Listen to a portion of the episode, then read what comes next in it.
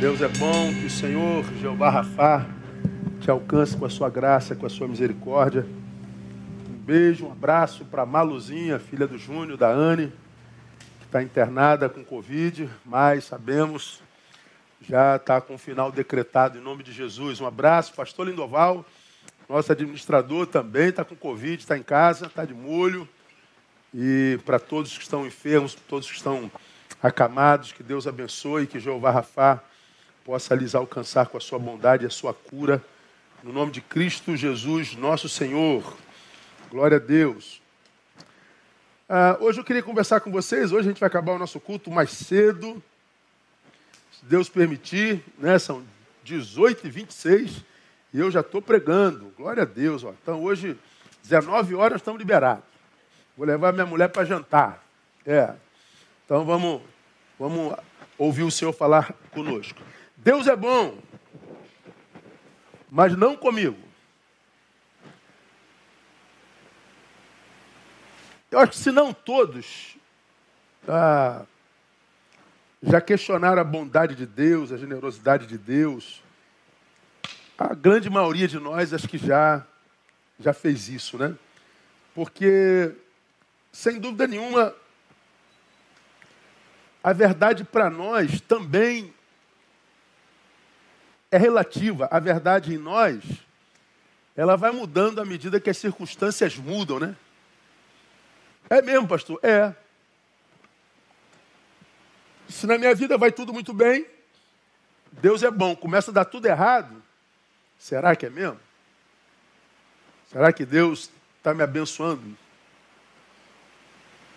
Se tudo vai muito bem, a gente acredita que o Senhor estará comigo todos os dias até a consumação dos séculos. Aí tudo começa a dar errado e a nossa verdade muda. Bom, eu acho que Deus não está todos os dias, eu acho que Ele está alguns dias. Se as coisas estão indo bem, a gente acredita que Ele nos cobre debaixo das suas asas. Mas aí as coisas começam, as circunstâncias começam a mudar, aí a gente acredita que Ele retirou uma asa. A nossa relação com Deus vai mudando a proporção que a nossa circunstância muda também. É impressionante como que nós somos mutantes, né? nada em nós é definitivo. Hoje a gente crê de uma forma, as circunstâncias mudam, amanhã a gente crê de outra. Hoje a gente acredita numa coisa, circunstâncias mudam e a gente passa a acreditar em outra. Nós somos todos, se não todos, a grande maioria de nós é refém das circunstâncias que o circundam. Se você é elogiado, você é um, mas se você é criticado, pronto, muda o que você era antes da crítica. Nossas emoções mudam de acordo com as circunstâncias. E é claro que a visão que nós temos de Deus, ela também muda a proporção que a circunstância nos muda. Tem jeito. E é por isso que, quando a gente tem saúde espiritual, a gente sempre deve se basear pelo que diz a palavra e não pelos nossos achismos ou pelas nossas próprias verdades. Nós vivemos num tempo perigoso para a fé cristã, porque nós vivemos num tempo de pessoas cheias de si mesmo ah, como eu tenho dito aqui, são pessoas que são especialistas em tudo. Elas falam sobre tudo, são doutores em tudologia ou em astrologia. E elas acreditam tão veementemente nas suas verdades, nas suas ideias, nas suas ideologias, e às vezes se aferram tão pesadamente a elas, que quando elas é, veem algo na palavra que desdiz o que ela crê, ela está tão aferrada na ideia que ela tem de uma coisa que ela fica com a ideia dela e abre mão da palavra. Então, vira e mexe, tem alguém que se aproxima da gente. Pastor, o que, que o senhor acha desse texto aqui? Falei, como? Eu acho, como? Então, o que, que o senhor acha desse texto? Eu acho que o texto é o que o texto está dizendo. Não, porque eu acho que... Pois é, eu, quando, quando o assunto é palavra, eu não acho. Eu não estou autorizado a achar eu estou autorizado a acreditar no que é o texto. As minhas verdades os meus achismos, minhas ideologias e até minhas teologias mudam.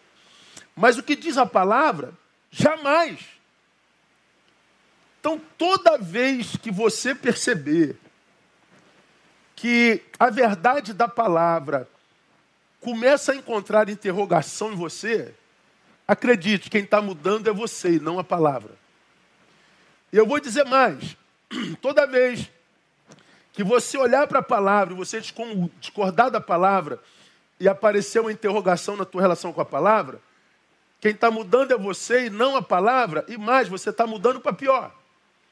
Nós estamos sendo tomados pelo que se chamaria de secularismo. Nós estamos sendo engolidos pelo presente século, e eu acho que o Deus desse século tem conseguido é, secularizar a mente de tantos cristãos de uma forma muito brilhante. Como eu tenho dito, Satanás pode ser tudo, mas ninguém pode negar que ele é trabalhador, que ele é insistente, que ele é persistente, que ele não é desistente. No intuito de matar, roubar e destruir, ele não para, ele trabalha. Então nós temos que ter isso em mente.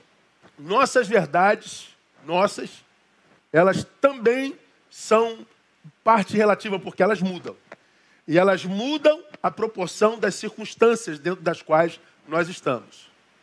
Bom, o tema dessa mensagem tem a ver com isso. Deus é bom. E quase todos os que creem em Deus, se não todos, acreditam nisso. Mas tem a segunda parte, mas não comigo. Eu não vou nem dizer que Deus não seja bom, mas parece que ele esqueceu de mim. Parece que ele me abandonou, parece que ele não se importa comigo. Bom, e da onde saiu a ideia de que o Deus que é bom, mesmo sendo bom, não se importa contigo? De onde saiu essa ideia? Saiu de uma pessoa que adentrou numa circunstância certamente contrária, negativa, dolorosa, não desejada, não sonhada, e essa circunstância fez com que Deus fosse deformado em você. É, mas Deus pode ser deformado? Não. Mas em mim sim. Porque quando eu falo da deformação de Deus, imaginamos que Deus seja o objeto analisado. Ah, esse objeto deformou-se. Não, que deformou foi meu óculos. O meu óculos foi maculado pelos sintomas das circunstâncias que me acometeram. E como eu sou refém das circunstâncias, Deus se torna meu refém, as paz. Ou seja, Deus é a proporção do que acontece comigo. A gente não diz isso com todas as letras, mas é exatamente a postura da, da, daqueles que dizem Deus é bom, mas não comigo. Deus é bom, não há dúvida, mas parece que de mim ele se esqueceu. Porque se ele não tivesse esquecido, pastor, ele não permitiria que eu estivesse passando por isso. Se Deus fosse bom comigo, é, eu não estou questionando a bondade de Deus, não estou questionando nada disso, a, a existência de Deus, mas se Deus se importasse, eu estaria onde eu estou. Se Deus fosse bom comigo, teria acontecido o que aconteceu comigo. Se Deus, a gente bota um monte de si antecedendo o nome de Deus. Se Deus, se Deus, se Deus, se Deus. É, e por que tem o se Deus? Por causa do que as circunstâncias provocaram em mim. Então, as circunstâncias têm ah, o poder de, de deformar Deus em mim. Agora, eu queria ler com você ah, o Salmo 34, versos de 1 a 8. Você vai se lembrar desse salmo. Onde o salmista diz assim, ó. Bendirei ao Senhor em todo tempo. Quanto tempo? Todo. O seu louvor estará continuamente na minha boca. Quanto na tua boca? Continuamente. Então a adoração será meu estilo de vida. Deus é o alvo da minha adoração. a Ele eu quero engrandecer, para Ele eu quero viver, nele eu quero existir. Então veja, Deus é isso tudo na vida do salmista. No Senhor se gloria a minha alma. Então, aonde está a fonte da tua alegria, Davi? Em Deus. A alegria do Senhor é minha força. Veja o que Deus é na vida do salmista. E o salmista que foi abençoado, adentrado por Deus, começa a externalizá-lo. Ouçam-no os mansos e se alegrem. Então, alegrem-se nesse Deus. Porque vejam a alegria que ele gera na minha vida. Veja a alegria que ele gera na minha história. Olha para a minha história, olha para a minha vida, olha para a minha existência. E a alegria do Senhor me, me batizou. Mas há uma palavra muito interessante nesse versículo que nós acabamos de ler. Ouçam-nos os mansos. O salmista fala com a classe específica de gente. É porque só os mansos. Porque lembra do, do salmo desse mesmo salmista? Aquietai-vos e sabei que eu sou Deus. Então ele está dizendo que é na mansidão, no apaziguamento da nossa alma, é na subjetividade da nossa vida, é no desligamento daquilo que é externo exterior, no silêncio, na mansidão do meu peito, que eu conheço Deus.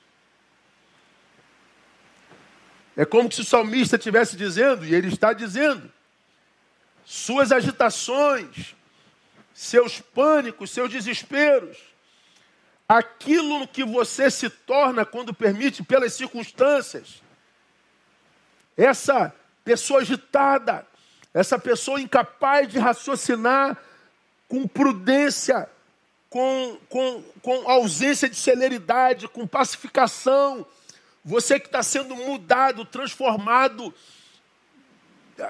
inquietado pelas circunstâncias, cuidado, você vai perder Deus de vista. Embora Deus esteja no mesmíssimo lugar. Ouçam-no os mansos. Nós estamos aqui no santuário vazio e o ar-condicionado está ligado. Só que porque a gente está com o som ligado, eu estou aqui falando, estou gritando, a gente nem pensa no barulho do ar-condicionado. A gente só sente o seu poder. Mas se eu falo assim, ó, escuta o ar-condicionado. A gente faz silêncio e a gente só escuta o ar-condicionado.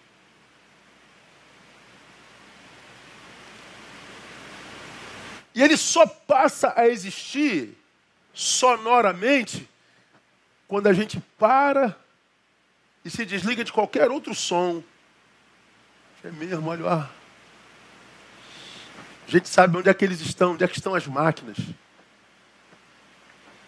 A gente tem contato com algo que está agindo no nosso meio, mas que a gente não capta racionalmente porque a gente está distraído pelo som da guitarra, pelo som da bateria, pelo som da voz do pastor, pelo som, sei, o templo está cheio da multidão andando, mas o ar está aí, ele está agindo. Quando o salmista diz, ouçam nos mansos, ele está dizendo, tenta se desligar do barulho inquietante da existência, retire-se um pouco, pacifique-se, ouça-o e alegre-se. Agora, quando isso não acontece com a gente, irmãos, a gente incorre nesse erro. Deus é bom, mas não comigo. Que alguém escreveu, até falou que o português está errado, eu agradeço. Ela disse que a vírgula fica depois de bom, né? Deus é bom, vírgula. Mas não comigo. Eu não sou professor de português, obrigado pela, pela correção. Vamos tentar melhorar da próxima vez. E o salmista continua: Engrandecei ao Senhor comigo e juntos exaltemos o seu nome. Você vê que o salmista começa na sua relação pessoal com Deus. Bendirei ao Senhor em todo o tempo. Quem? Eu. O seu louvor estará continuamente na minha boca. Boca de quem? Minha. No Senhor se gloria a minha alma. Alma de quem? Minha. Só que depois da sua relação com Deus, todos os que têm relação verdadeira com Deus, se derrama para a vida, se derrama para a existência. Aí você vê que ele vai incluindo gente na sua relação. Ouçam-nos os mansos e se alegrem. Quem? Os mansos. Aí já é eles. Ele está na primeira pessoa. Agora ele já está na terceira. Engrandecei ao Senhor comigo. Quem? Vocês. Vê que ele já saiu de si. E juntos exaltemos o seu nome. Vê que ele já está se relacionando.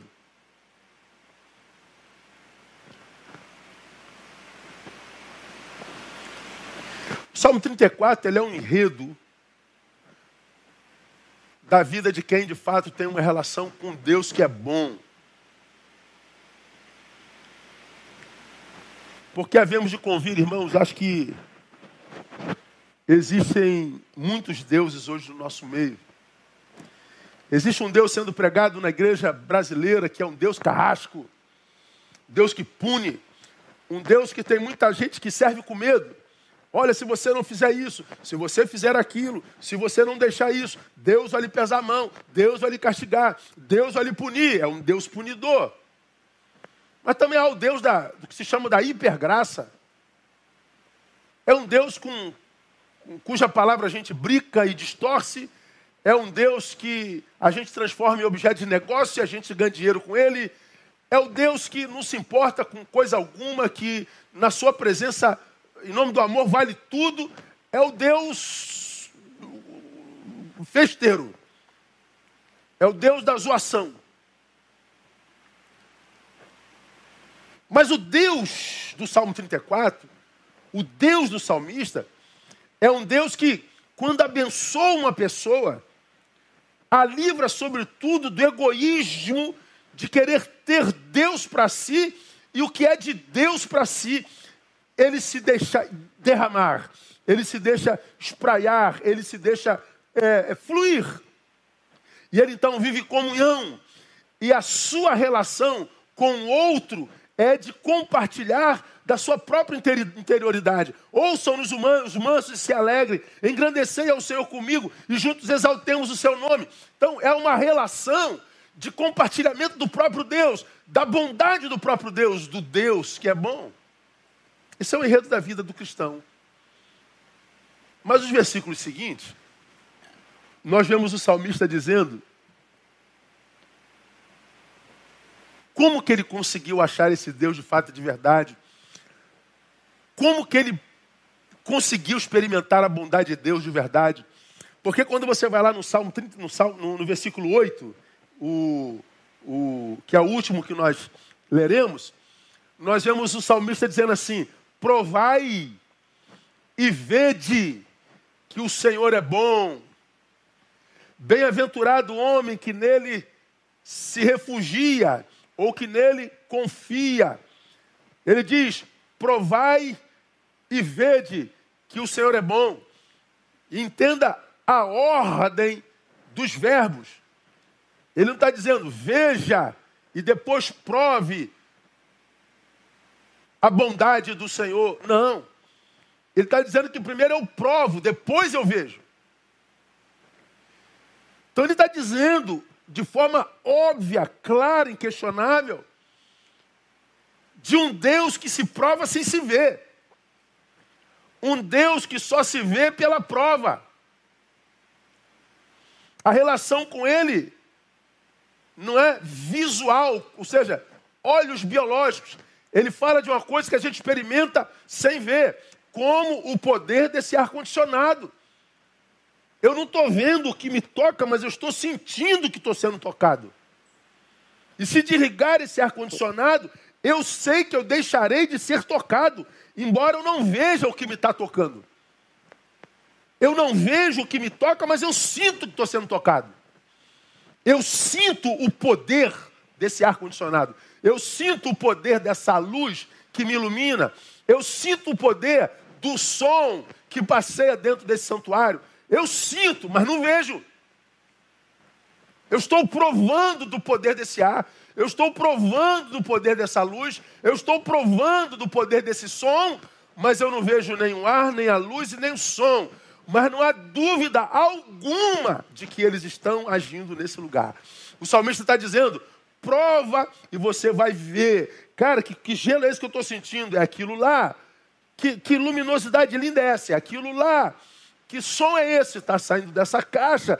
Então, eu estou sendo tocado por uma coisa que, porque provei, eu sou conduzido àquilo que a emite. Quando nós temos a experiência com Deus de fato de verdade, ela não é verborrágica, ela não é blá blá blá, ela não é, como eu disse de manhã, apenas teórica. Essa prova da bondade de Deus, do Deus que é bom, me faz ver a sua manifestação na minha vida. Provar e ver que o Senhor é bom. Mas vamos a outra ordem, além dessa, provar e ver e não ver e provar. O texto está dizendo: provai e vede que o Senhor é bom. Então ele está dizendo: provai o Senhor. Há muita gente que não consegue provar o Senhor porque o que quer é a sua bondade e não a Ele. Provai e vede que o Senhor é bom. Então o convite é para provar o Senhor, que é bom. Não é para provar a bondade do Senhor. O convite é para provar o Senhor, que é poderoso, e não para provar o poder do Senhor.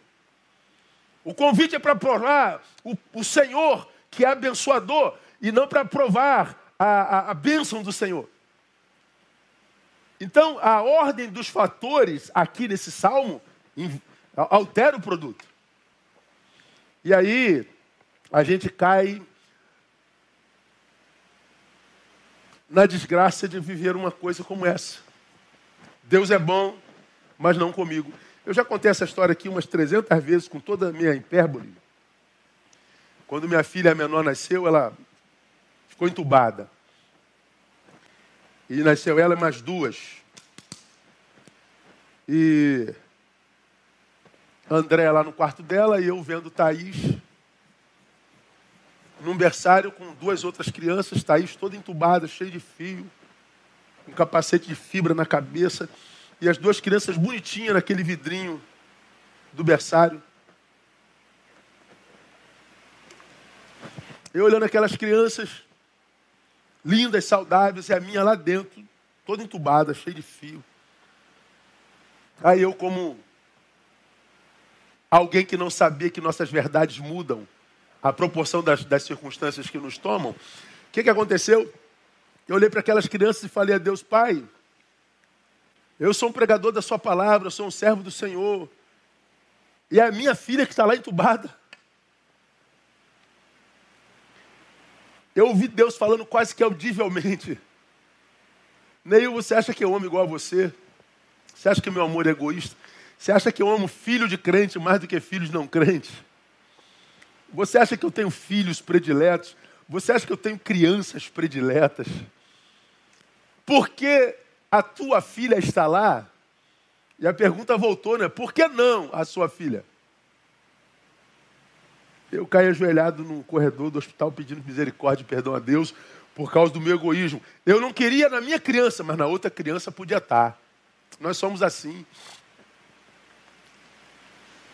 De um lado, a gente demonstra cuidado com o nosso filho, mas se fosse o filho do outro,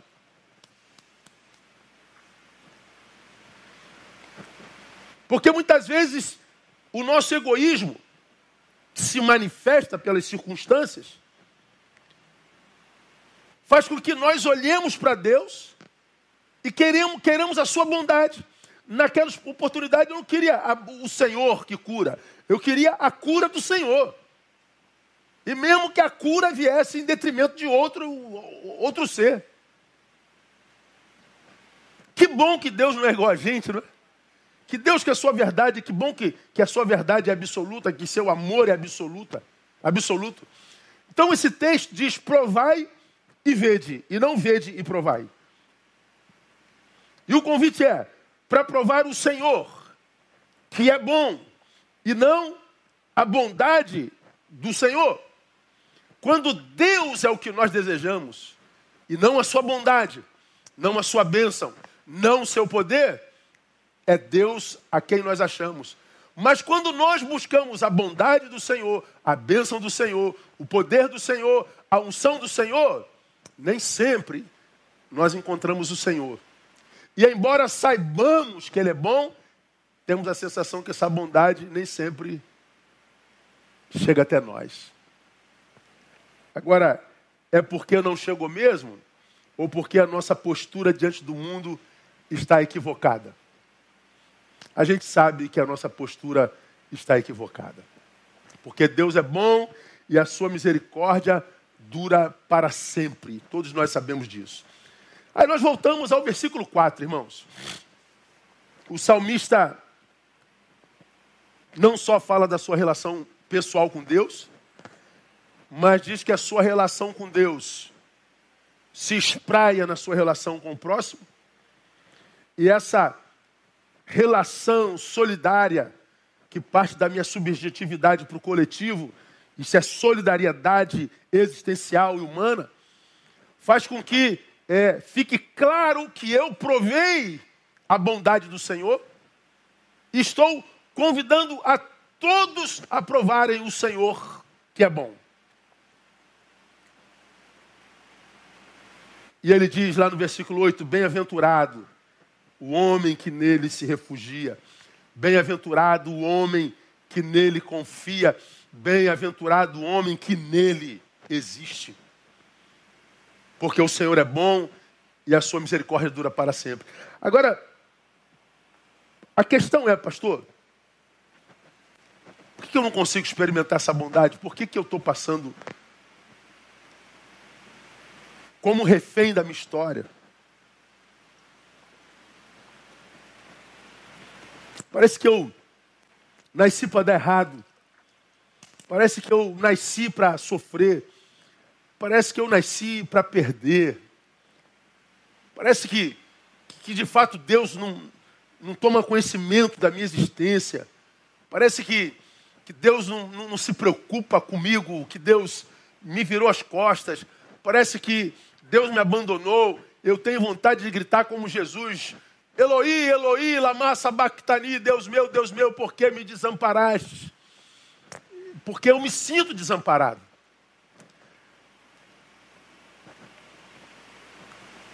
Por que será? Vamos aprender com o salmista, irmãos, como é que a gente experimenta o Senhor que é bom? Como que a gente faz isso?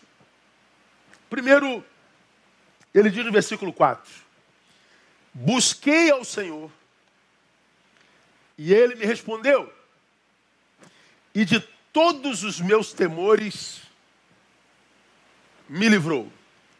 Então vamos começar do fim. Quando o Senhor te respondeu,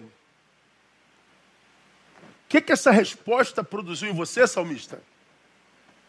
De todos os meus temores me livrou.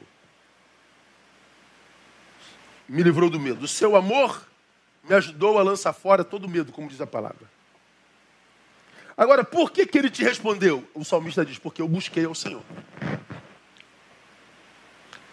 Como que eu experimento o Senhor que é bom e a bondade do Senhor? Buscando ao Senhor. Pô, mas isso parece tão, tão óbvio. Ah, pastor, mas eu busco ao Senhor demais. Ah, pastor, eu vivo buscando o Senhor e não acontece nada. E a gente sabe né, como é que é horrível quando a gente está falando com alguém, esse alguém não responde a gente, você está falando, a pessoa está dando as costas para você, tu vê que o que você fala não encontra nenhum eco naquele que você quer que ouça. É, é, é muito ruim, né? E quando isso acontece em relação a Deus, aí a angústia é, é, é muito maior, né? A gente fala, fala, fala, fala e Deus nada. Falamos, falamos, falamos, falando, Deus não responde. Buscamos, buscamos, buscamos, mas Deus não, não, é achado. E por que que não? Se o salmista está dizendo, busquei ao Senhor, ele me respondeu. Porque buscar ao Senhor, irmão, é algo muito mais profundo do que nós imaginamos. Buscar ao Senhor é, é, uma, é uma atitude que requer um monte de coisas, como, primeiro, startar a busca. Segundo, perseverança na busca. Digamos, terceiro, não abrir mão se a perseverança tiver se alongado. Existe um monte de, de, de coisas que constrói um enredo do que a gente chama de busca. Há um texto na Bíblia que você conhece, Jeremias 29, 13, que para mim é fundamental. Onde o, o, o, o, o profeta está dizendo, por boca do Senhor, buscar-me-eis e me achareis. Quando? Quando me buscardes de todo o vosso coração. Então, essa é uma palavra do Senhor. Se me buscar, me acha. Mas de qualquer jeito, não, não, não. Tem que ser de todo o vosso coração. Não pode ser parte do coração, não pode ser metade do coração, não pode ser 99% do coração. A busca pelo Senhor tem que ser integral. Tem que ser uma busca de quem de fato entende que aquilo ali é questão de vida e morte. Não pode ser uma busca interesseira. Ele sabe quando nós o buscamos atrás de uma coisa. Ele sabe quando nós o buscamos com segundas intenções. Ele sabe quando nós o buscamos, mas na verdade nós não queremos a Ele, nós queremos o que é dele. E geralmente quem busca não a ele, mas o que é dele, acaba se frustrando com ele. E se não se frustra agora, porque há muita gente que busca o que é dele e alcança o que é dele, só que o que é dele vem sem ele. Então o que é dele não é suficiente para planificar o coração e a vida. Porque tudo que eu não tenho me tira do lugar, porque é desejo. Mas quando eu tenho aquilo que eu buscava, em mim aquilo perde valor e a gente vai em busca de um novo desejo. É como o sapato, é como a bolsa, né, irmã, da loja. Você passa na, na loja, vê aquela bolsa, aquele sapato combinando. Você fica louca por aquele sapato e você compra o sapato e a bolsa parcela em 36 vezes. Tem problema. Bom, quando ela sai da loja, e passa a ser propriedade sua, aquilo perde valor. Você vai usar uma vez, duas, depois ela vai entrar na fila daquelas muitas outras bolsas, daqueles muitos outros sapatos. Aquilo que você desejou a ponto de parcelar em 30 vezes, agora está na fila das coisas normais que você tem na vida. O que a gente não tem vale mais do que a gente tem. Todos nós sabemos disso. Então há muita gente que busca não ao Senhor, mas o que é do Senhor. E muitas vezes, porque o Senhor é bom, o que é do Senhor vem. Mas quando o que é do Senhor vem e não o Senhor junto, o que é do Senhor perde sentido. Porque o que preenche a alma do homem não é o que Deus dá, é o que Deus é. E a gente só encontra o Senhor quando a gente busca com o coração inteiro. Eu também já contei essa, essa, essa ilustração aqui também várias vezes. Para você que é de Betânia já, já ouviu várias vezes. Lembra que tem muita gente que não é de Betânia está nos ouvindo nessa noite. Buscar ao Senhor de todo o coração. Um discípulo e um mestre conversavam à beira de um rio. Vamos imaginar que aqui, embaixo do púlpito, passa um rio. E o mestre está aqui sentado numa pedra, o discípulo aos seus pés. E o discípulo pergunta ao seu mestre: Mestre, como é que eu faço para encontrar Deus? Aí você se lembra disso, né? O mestre não respondeu uma palavra. Pegou o discípulo e jogou dentro d'água. O discípulo mergulhou, afundou. Quando ele veio à tona, o mestre segurou a cabeça dele dentro d'água. Segurou, segurou, segurou, segurou, segurou. Quando o discípulo já não estava mais conseguindo respirar, o mestre largou, ele subiu à tona, dando aquela respirada salvadora, né? E quando o mestre viu que ele respirou o oxigênio necessário para sobreviver, o mestre afundou ele na água de novo. E o mestre segurava, segurava, segurava. Quando o discípulo estava quase morrendo, o mestre soltava e ele vinha à tona de novo. Respirando, na terceira vez o mestre afundou na, na, dentro d'água, segurou, segurou, segurou. Quando ele estava perdendo sentido, o mestre soltou. E o discípulo veio às margens do rio, subindo com muito sacrifício rastejando-se, mas sem força nenhuma, para os pés do mestre, decepcionado com o mestre. E ele diz: Mestre, como tu podes fazer isso comigo? Tu quase, quase me matas, só porque eu te perguntei como é que eu faço para encontrar Deus. E o mestre então disse para ele: Meu filho, tu só encontrarás Deus quando desejá-lo tanto quanto desejou o ar para respirar agora. Você só vai encontrar Deus quando você desejá-lo tanto quanto desejou o ar para respirar agora. Buscar ao Senhor requer totalidade de coração. Por isso, meu irmão, eu não me impressiono com quantidade de gente na religião evangélica, com quantidade de gente sentada no banco. Eu não me impressiono com números. Porque eu não acredito que essa multidão que está sentada no banco das igrejas é composta por gente que deseja Deus como ar que respira. Nós pregamos alguns domingos atrás que a gente deve buscar o puro leite espiritual como meninos recém-nascidos. Lembram disso? Eu preguei tem uns três domingos. Como que um menino recém-nascido busca o leite espiritual? Busca como quem depende daquele leite para sobreviver. E o menino depende do leite da mãe para sobreviver. Nós dependemos de Deus para sobreviver. Deus é bom, mas não comigo. Se não contigo, o problema está em Deus ou em você.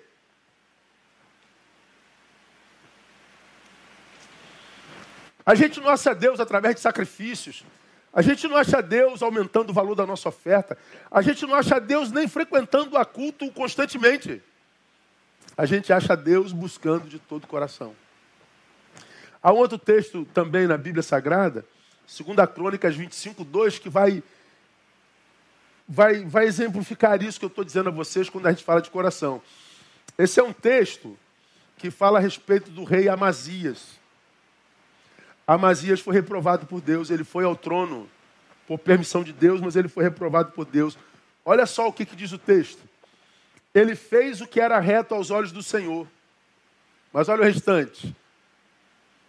Mas não fez com o coração perfeito. Não fez com o coração inteiro.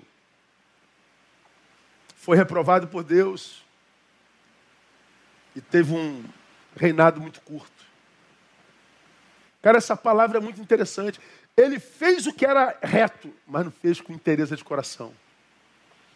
Então Deus está dizendo: Eu quero que você faça o que é certo, mas eu não quero que você faça o que é certo só porque você está sendo motivado, pressionado por outros olhares ou por segundas intenções. Eu quero que você faça certo, porque o certo é o que deseja teu coração.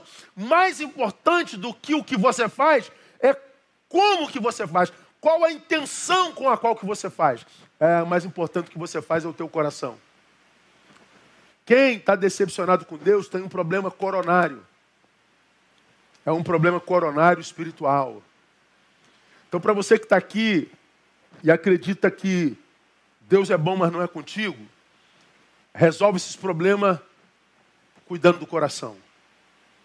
Por isso que a Bíblia diz, palavra lá do, do sábio, sobre tudo que se deve guardar, guarda o teu coração. O coração se perde. Porque dele procedem as fontes da vida. A nossa vida será a proporção daquilo que habita nosso coração. E muito por causa disso aqui. Deus, que é bom, é achado em corações que o buscam inteiramente. Mas o salmista, ele continua a nos ensinar como é que a gente pode experimentar a bondade de Deus e conhecer o Deus que é bom. No versículo seguinte, no versículo 5, ele está dizendo assim: Olhai para ele e sede iluminados. E o que, que acontece, salmista? Os vossos rostos jamais serão confundidos. Então, quando, quando eu olho para ele, o que, que acontece? É, meu rosto não é mais confundido eu não sou mais enganado. Eu não vivo mais confusão. Eu não vivo mais equívocos. Meu caminho vai ser iluminado. Meus passos serão iluminados. Minha capacidade de entender o mundo vai amplificar. Eu vou ser iluminado. Mas quando é que isso acontece? Quando a gente olha para ele. Então veja só.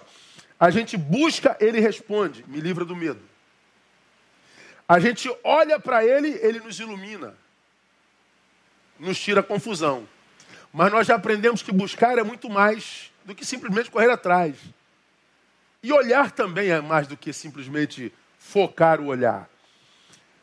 Se existe, irmão, algo muito comum no mundo moderno, é a incerteza e a dúvida. Cara, nada mais é o que parece. E quase nada do que parece é. É uma confusão danada. Nós estamos vivendo aí no país, por exemplo, uma crise institucional sem precedente na história da nação. Vai estourar daqui a pouquinho. Prepare-se para o que vem no Brasil aí. Eu imaginei que ia chegar em 2022, mas acho que vai chegar antes. Porque as bolas estão sendo invertidas. Para que, que existe a justiça? Qual é o papel do juiz? Para que existem político, o legislativo? Para que, que existe o executivo? Qual o papel de cada um? Mas parece que está tudo embolado.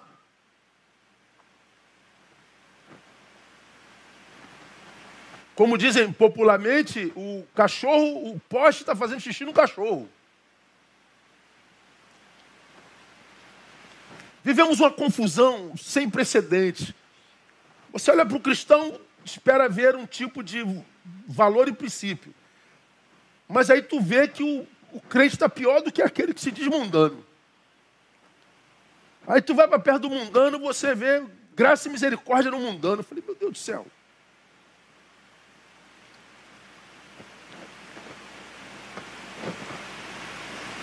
Hoje está tudo muito confuso. Gente não pode confiar em mais nada, nem ninguém, nem coisa alguma. A gente desconfia até da gente hoje.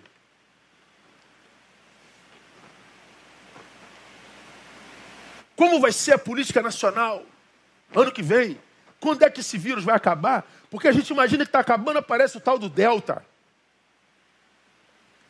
Meu Deus, eu tomei duas vacinas e estou contaminado. Fulano tomou duas e morreu. Vacina salva ou não salva? Salva. Isso é só minoria. 3,98% dos que vacinaram duas vezes adoecem, pode chegar a óbito. Mas não devia, é, mas chega. Vacino no vacino. Cara, é uma confusão. Nós estamos perdidos. Perdidos. Você entra na igreja, você não sabe se é a igreja de Deus ou se é uma indústria religiosa, se é uma empresa familiar. Você não sabe com que intenção ela foi edificada. Você não sabe nada, a gente está perdido.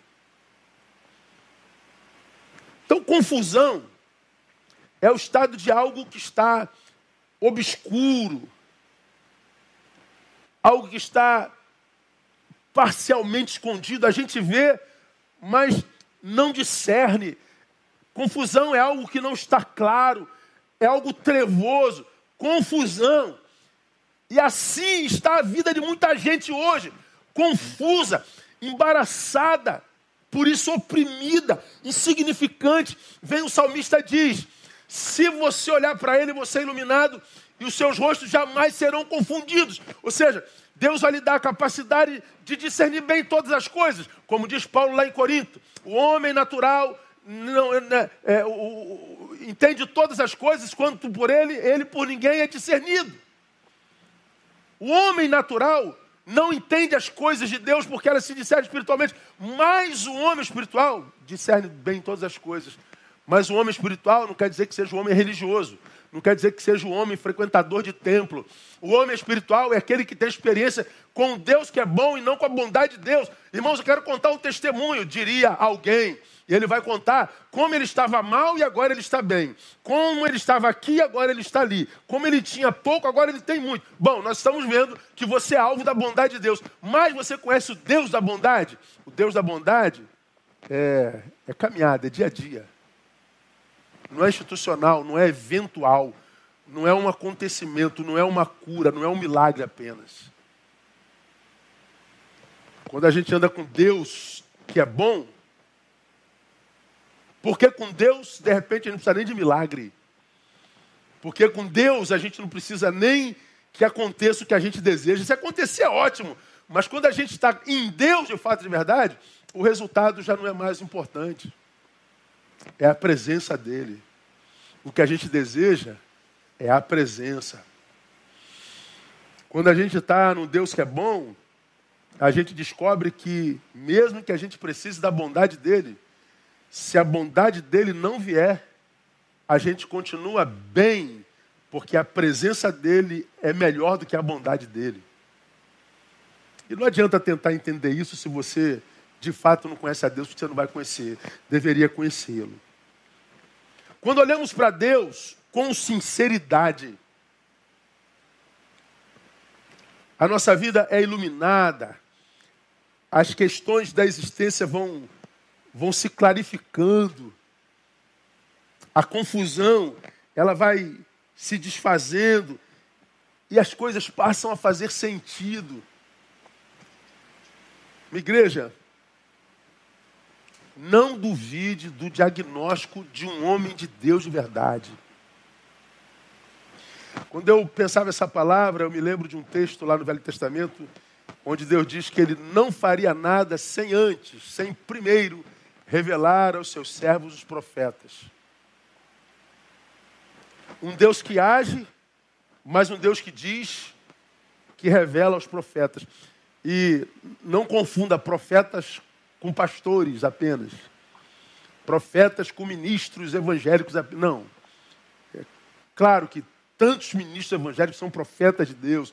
É gente séria, é gente de Deus, é gente que não está brincando de igreja, é gente que se preparou para a função, é gente que está linkado com o tempo presente, com a sua geração, com o dia a dia. Não é gente que está brincando de poder, de unção, de glória, com, com 15 anos de idade, 12 anos de idade, não sabe nem quem é ainda. Mas tem muita gente séria em Deus, e quando um homem é de Deus, uma mulher é de Deus, esse homem, essa mulher de Deus, por que de Deus? É, tem os seus olhos iluminados a sua forma de enxergar a vida é diferente. A sua forma de ler a existência é diferente. A sua cosmovisão é diferente. De modo que, quando alguém é de Deus, esse alguém não é alguém só que tem poder de cura, que tem poder disso, poder para milagre. Não, ele tem poder de ler o tempo e apontar caminhos e dar respostas. Só isso.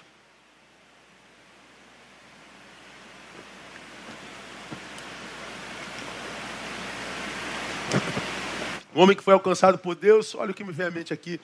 Eu estou pensando em milagre, me vem aquele episódio da cura dos dez leprosos. Jesus curou dez e os dez se apresentem lá o sacerdote. Era lei, porque o leproso não podia estar na cidade, a não ser que a sua cura tenha sido comprovada. Então, antes dele entrar na cidade, ele tinha que procurar o, procurar o sumo sacerdote, e o sumo sacerdote ia ver se ele podia entrar ou não. Então, Jesus cura os dez, e eles vão se apresentar ao sumo sacerdote.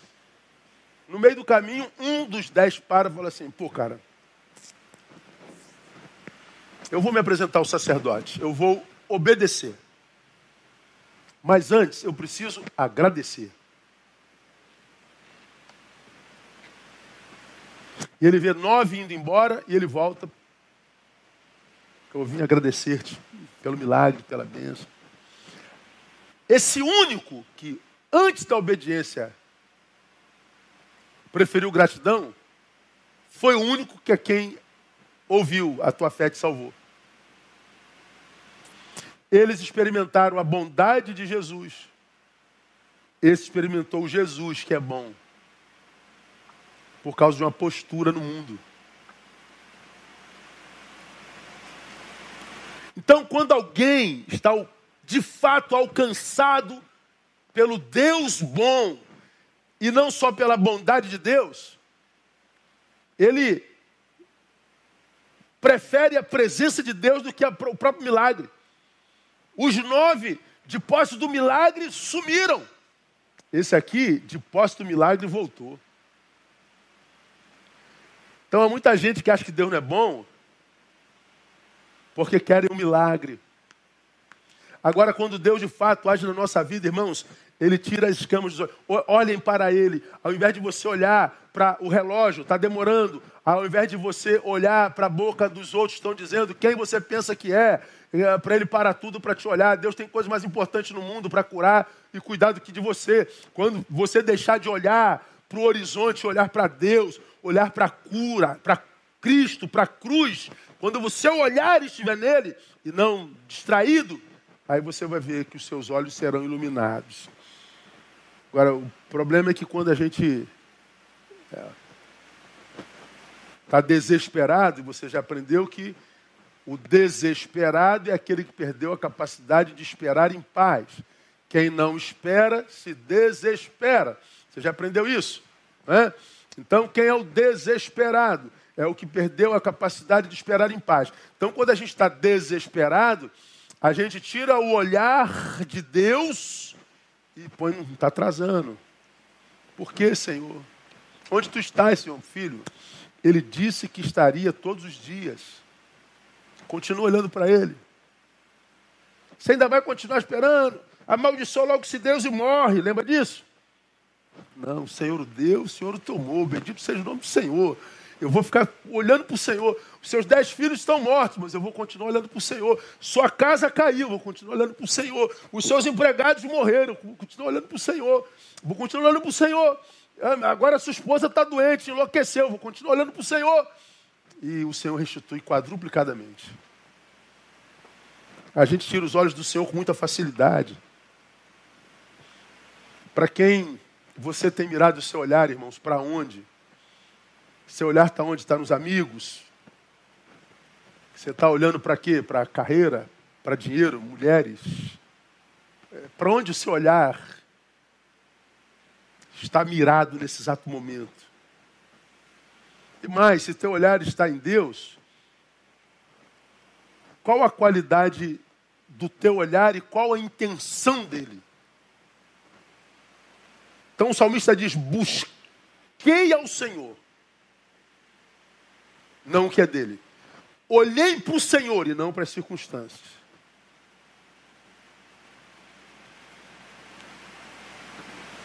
Ele me tirou o medo, me iluminou. Vamos terminar. O salmista ensina uma terceira fórmula de a gente experimentar o Senhor. Versículo 6. Clamou este pobre, e o Senhor o ouviu e o livrou de todas as suas angústias. O que, que aconteceu quando ele te ouviu, salmista? Ele me livrou de todas as angústias. E por que, que ele te ouviu, salmista? Porque eu clamei a ele. Buscar ao Senhor, olhar para o Senhor, clamar ao Senhor. Eu tenho clamado muito, pastor. Pois é, o clamor também está para além da fala e da oração comum. Sabe quem escreveu esse salmo, né? Davi. Rei Davi. Mas quando Davi clama ao Senhor, veja como o rei faz. Clamou este pobre. Irmãos, mais importante do que clamar é a forma como a gente clama. mais importante do que o conteúdo do clamor é a intenção daquele que clama.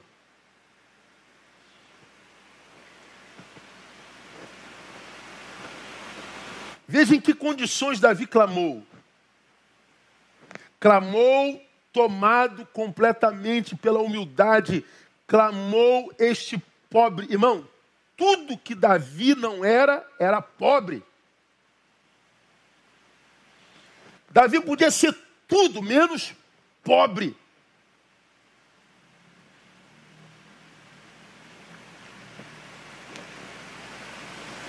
Davi estalava as, as palmas das mãos e os empregados apareciam.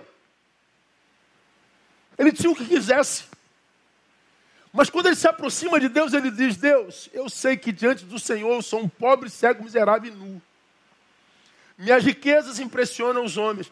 Minha riqueza impressiona meus empregados. Minha riqueza impressiona os bajuladores. Minha sabedoria impressiona os incautos. Mas eu sei que tu não te impressionas com nada que eu faço, porque tu conheces a pobreza do meu coração.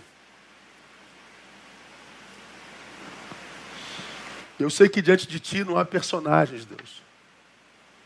Então eu te clamo, reconhecendo a minha pobreza existencial. Eu clamo reconhecendo a minha evidente carência e necessidade. Eu clamo reconhecendo a sua grandeza. Eu clamo reconhecendo que é a tua vontade que se estabelece. Eu clamo, Deus, na condição de barro que sou.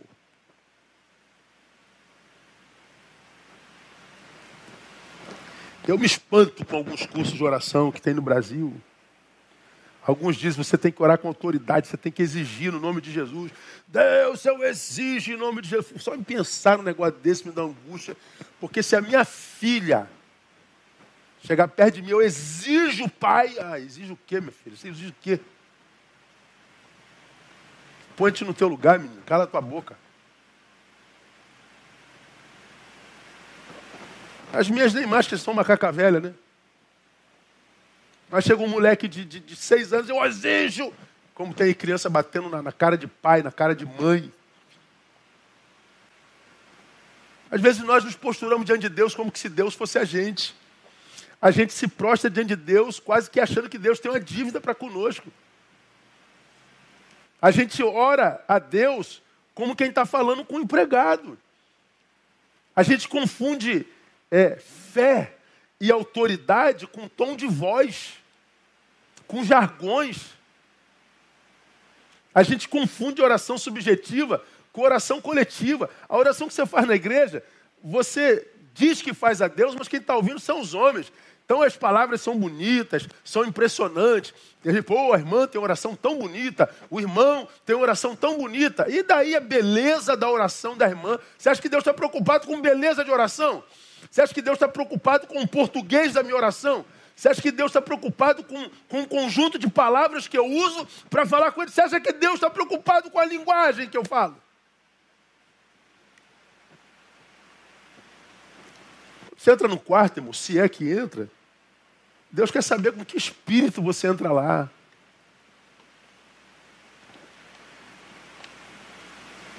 Alguns de nós entra com esse espírito soberbo, e chama de autoridade. Mas existem aqueles que entram com espírito de comiseração, né? Oh Senhor, o teu servo está tão sofrido. O teu servo, tu sabes da luta pela qual eu passo. E a gente vai com, com estado de comiseração, morrendo de pena da gente, achando que Deus vai morrer de pena da gente também. E Deus está dizendo, eu estou vendo como é que você está sofrendo, minha filha, com a tua unha encravada. Eu acabei de atender uma irmã sua que está com metástase no corpo todo, dando glória. E você quer que eu sinta pena de você, miserável?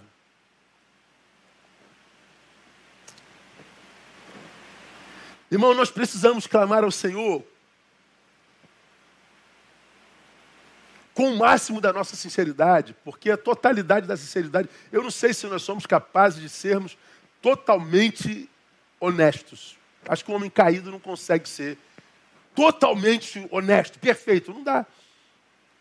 Vai entrar um personagem. Se tem um olho em mim, entra personagem. No quarto, Deus manda que a gente ore no quarto, porque no quarto o personagem não precisa aparecer. Mas muitas vezes o personagem é personagem até para nós. A gente se encanta com a própria espiritualidade. A gente se encanta com a nossa própria palavra. E Deus está dizendo assim, meu filho. Ah, quando você conseguir se desvincular desse impostor que habita você, quando você conseguir se desvincular desse impostor que te sequestrou e que com o qual você quer que eu me relacione, você me procura. Porque eu estou vendo que você está orando, eu estou vendo que você está clamando, mas há muito personagem aí.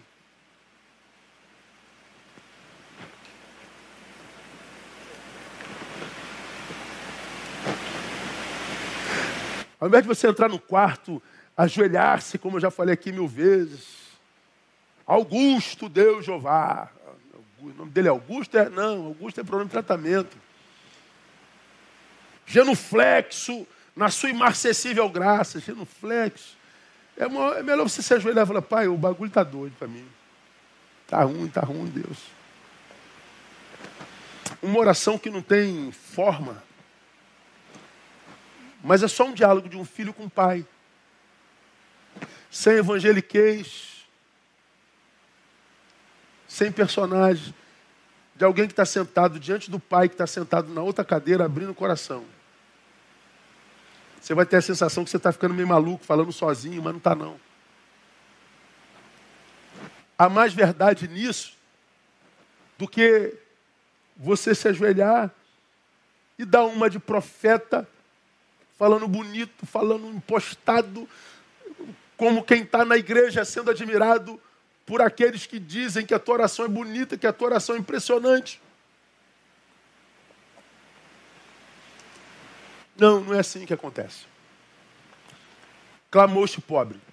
E eu termino dizendo que quando eu pensava nisso, eu lembrei da parábola do fariseu e do publicano. Lucas 18, de 10 a 14. Dois homens subiram ao templo para orar. Então nós estamos diante de uma trama onde duas pessoas oram. A questão é orar, pastor? Não, não é não. O fariseu de pé assim orava consigo mesmo. Ó, oh, não tinha ninguém não. Ele estava falando consigo mesmo. É, provavelmente era oração silenciosa. Ó oh, Deus, graças te dou, que não sou como os demais homens, roubadores, injustos, adúlteros, nem ainda como este publicano. Jejuo duas vezes na semana, dou dízimo de tudo quanto ganho. Crente padrão. Dá dízimo, jejua, não adultera, não rouba. Perdão. É o cara. Vai ser diácono entre nós, vai ser pastor entre nós. Graças te dou, a Deus, porque eu sou essa bênção.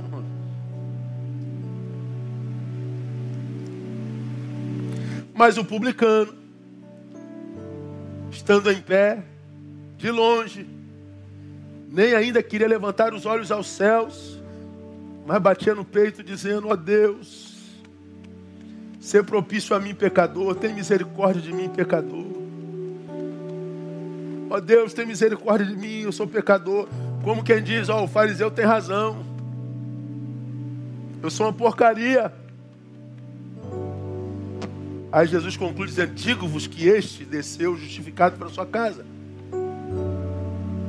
e não aquele. Porque todo o que a si mesmo se exaltar será humilhado, mas o que a si mesmo se humilhar será exaltado. Então veja que para Jesus não basta orar, tem que saber orar.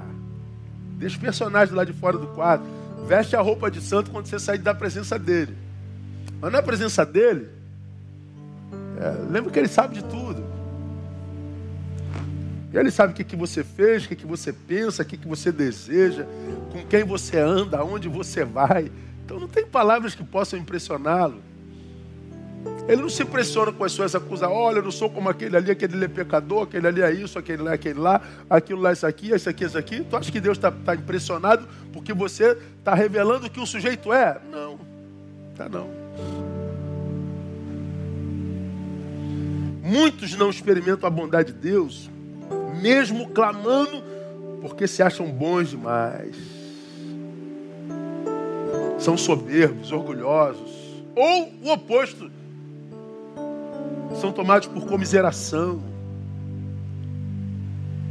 Aqueles se acham tão bons que imaginam que Deus tem uma dívida pessoal com eles. E outros se acham tão ruins que acham que Deus tem que ter pena deles. Posturas equivocadas.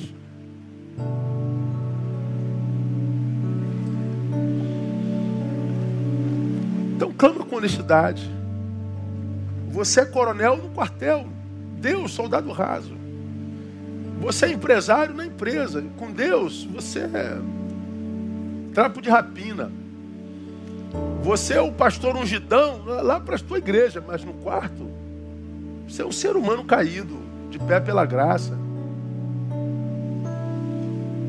Então fale com ele assim, ele já sabe o que, que você é. Termino lendo dois textos para vocês. 8,13 de Provérbios e 16,2 de Provérbios. 8,13 diz: O temor do Senhor é odiar o mal a soberba e a arrogância, e o mau caminho, e a boca perversa, diz ele: Eu os odeio. Graças te dou, ó Deus, porque eu jejuo, eu não adultero, eu não roubo, eu dou o dízimo. Soberba. 16:2 Todos os caminhos do homem são limpos aos seus olhos, mas o Senhor pesa os espíritos, as intenções. Deus é bom, mas não comigo. Ele é bom contigo sim. E Ele deseja que você experimente a bondade dele cada dia mais. E Ele quer que você experimente a bondade dele todos os dias. Ele quer que a bondade dele te siga todos os dias da tua vida até a consumação dos séculos. Mas mais do que ministrar a bondade dele sobre você, ele quer se derramar sobre você. Como quem disse: quando tudo que nós tivermos na vida for Jesus, então nós vamos entender que Jesus era tudo que de fato precisávamos. Tudo mais eram acréscimos, eram adendo na nossa vida. Quando a gente experimenta o Senhor que é bom, a bondade do Senhor me segue. Agora eu preciso buscar de todo o coração. Eu preciso olhar para Ele, não para as circunstâncias e não para o Cronos. Eu preciso clamar, mas na condição de pobre, de humilde. Entendendo que Deus nos conhece muito bem. Tem dias que eu me desconheço, você também, não é verdade? Mas Deus nos conhece sempre. Deus conhece a gente quando a gente está calmo. Deus conhece a gente quando a gente está irado, querendo matar alguém. Deus conhece a gente quando a gente está num óleo. Deus conhece a gente quando a gente está no ácido sulfúrico, querendo morrer. Deus conhece a gente. Deus sabe quando é o personagem. Deus sabe quando é a persona. Então, quer viver uma, uma vida relacional com Deus abençoadora, é, tenta se desconectar da religiosidade, do templocentrismo, do dominicalismo, do congressionalismo e tenta viver uma relação subjetiva, pessoal, intransferível com Deus. E você vai ver que o domingo toma sentido, o congressionalismo toma sentido, o templo toma sentido, porque tudo vai para o seu devido lugar e vai ser posto na sua ordem de valor.